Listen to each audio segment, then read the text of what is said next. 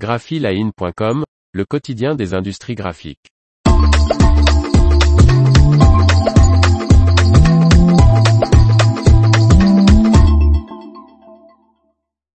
Les presses Galus neutres en carbone d'ici fin 2022. Par Faustine Loison.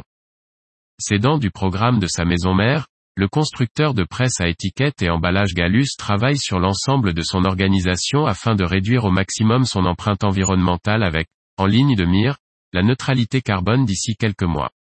L'entreprise suisse Galus vise la neutralité carbone d'ici la fin de l'année. Le constructeur de machines d'impression pour le secteur des étiquettes et de l'emballage deviendra ainsi, l'un des premiers fabricants de presse à petite laise à franchir cette étape importante, se félicite-t-il.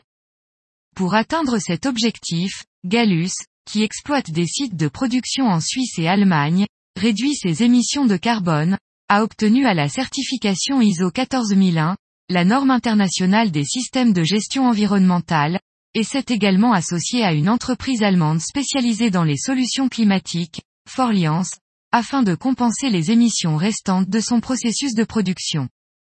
L'entreprise de 300 personnes a aussi profité de l'expérience de sa maison mère, le constructeur allemand Heidelberg.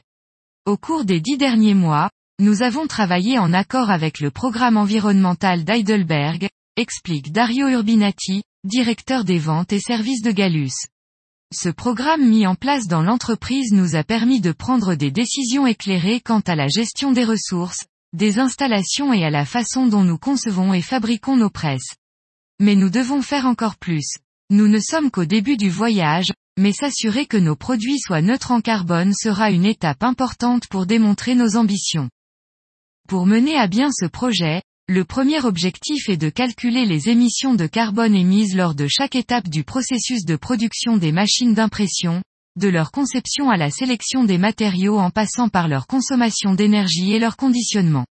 Ensuite, ces émissions de CO2 seront compensées grâce à différentes actions qui réduisent le CO2 dans l'atmosphère, comme la reforestation. Parallèlement, une équipe gère la décarbonation de l'entreprise en optimisant la consommation énergétique et en augmentant la part d'énergie renouvelable.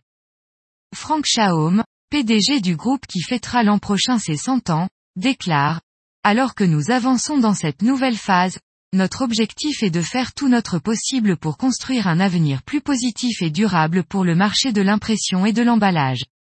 L'approche de l'année du centenaire de l'entreprise nous a fourni l'occasion idéale de réévaluer nos processus et de réaligner nos priorités afin que nous fassions maintenant des progrès conscients et déterminés vers la concrétisation de cette vision. L'information vous a plu? N'oubliez pas de laisser 5 étoiles sur votre logiciel de podcast.